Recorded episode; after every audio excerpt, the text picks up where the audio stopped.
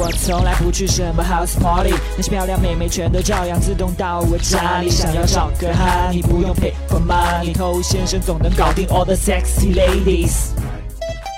嗨，各位好，我是偷先生。在我们正式开讲之前呢，我们先把上一集的那个坑给填了，就是妹子最容易动情的几种情况，还有一种没有讲。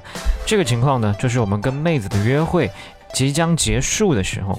当然，这里面有一个很重要的前提，它一定是一个有质量的、相处的愉快的，甚至有一些小情调的约会。那如果这个约会明明非常糟糕，那么即将收尾的这一刻，妹子可能头也不回，哇，终于逃离了这个噩梦，是吧？那相反的，如果是一个开心的约会的话呢，在即将分别的这一刻，妹子她是带着一点意犹未尽，呃，甚至有一些小期待，也不知道你会不会做一点什么呢？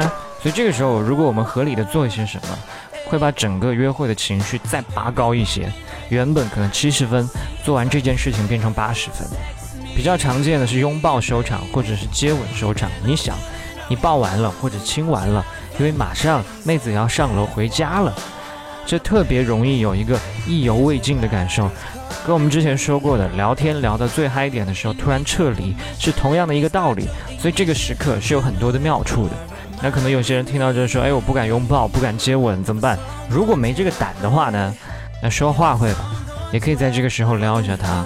这是我的一个惯例啊，你可以在这个时候跟他说，你待会儿上楼的时候一个人小心一些。哦，对了，有件事情忘记跟你讲，你今天有点漂亮，是吧？这种突然的转折，你给他一点暧昧。那有的女生可能会回，只有一点吗？那你可以再笑一笑回应她，两点。那有的妹子呢就带着微笑走了，有的呢可能会轻轻打你两下。总之，这个暧昧的情绪呢已经到了。这就是比较含蓄的一个约会收场。好，这个坑填完了，那我们今天要讲内向的人应该怎么撩妹。你正在收听的是最走心、最走肾的撩妹节目《把妹宝典》，添加微信公众号 k u a i b a m e i，参加内部课，学习不可告人的撩妹套路。内部客服微信号 a r t t o u。欢迎在节目之外去添加我们的微信公众号，想学习不可告人的内部课程，请去添加微信号。好，那关于性格内向怎么办？那显而易见有一个方法，就是我们去变得外向啊。那如果这么简单的话，我们今天这一集就到此结束，不用讲了啊，再见各位，是吧？那当然不是这个样子。如果连你自己都很讨厌有这种内向的性格，你不妨去尝试改变。但是我们今天讲的不是怎么样去变得外向，而是可不可以保持内向的情况下，也可以撩到妹子呢？我认为是可以的，因为我看到过很多外向的人，他们确实可以跟女生打成一片，但打成一片没有用，到最后还是跟别人成了好姐妹，是吧？那你说这有什么意义呢？同时，我也看到过很多几乎没有听过他讲话的人，莫名其妙身边突然就多了妹子。所以简单粗暴去归纳，外向的人会撩妹，内向的人不会撩妹，这是靠不住的。更何况妹子的口味各有不同，甚至千奇百怪。我曾经见过喜欢瘦弱男生的妹子，也见过喜欢娘炮男生的妹子，甚至还有那种喜欢特别病态的妹子。所以你的内向跟他们比，又算得了什么呢？所以喜欢内向的妹子也一定是大有人在的。那外向人身上当然有你们值得学习的那种热情跟能量，但内向的人身上的这种安静跟克制也是值得人欣赏的。OK，鸡汤听完了，我们讲怎么做啊？首先，我们搞清楚，内向它并不等于宅。你可以用内向的方式去跟人接触，去刷存在感。内向它也可以成为一个社交风格，而不是因为内向它就不社交。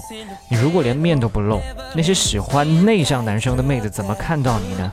你如果觉得紧张，你不妨先多跟一些你完全没兴趣的妹子多接触，然后记住这种无所谓的感觉。好，我们讲第二点。就是你需要更加的去在意外形，我们所有人去撩妹都要注意自己的外形，这是什么游戏入场券嘛？我说过的。但外向的人，他们比内向的人更懂得表达跟互动，所以这样会更加容易让人关注到他。但你是内向的人，你没有办法用这种方式让人关注到你，所以更加需要花时间精力来建设好自己的外形，让妹子有机会关注到你的时候，发现你诶，怎么酷酷的嘛？啊，不是那么的肤浅嘛，对吧？还会进一步引起对你的好奇，但如果你本身已经够内向了，然后外形又非常的矬，这就成功的屏蔽了外界对你的关注。可能已经在一个公司或者在一个班上相处大半年了，只有某一天突然发现，哎，怎么还有你这号人物存在呢？之前都是空气啊。最后一点也是最重要的一点，你尽管内向，但绝对不能完全不交流。那有一些内向的人，他想改变现状，就是生硬的模仿这些外向的人怎么互动，想学别人的那种控场，滔滔不绝，但最后学的可能不伦不类，反而更加尴尬跟冷场。那我的建议是，你不妨试试另外一种方向。外向的人他可以滔滔不绝，不知疲倦，那你呢，可以做到话少，但是话好。你没有必要说太多，你的性格也不允许你说这么多，那你少说些话。但每一次说话都有内容。那内向的人本来就更喜欢安静了。那安静的时候，自然要聆听，要思考，以便在恰当的时机来一句有质量的回复。所以这样每一次开口都会更加引人注意，反倒比你不停的说效果要好上很多。但如果你竟然又时常保持安静，同时又没有在思考，那我就不知道你在干嘛了。OK，今天就跟你聊这么多了，我是透先生，我们下回见。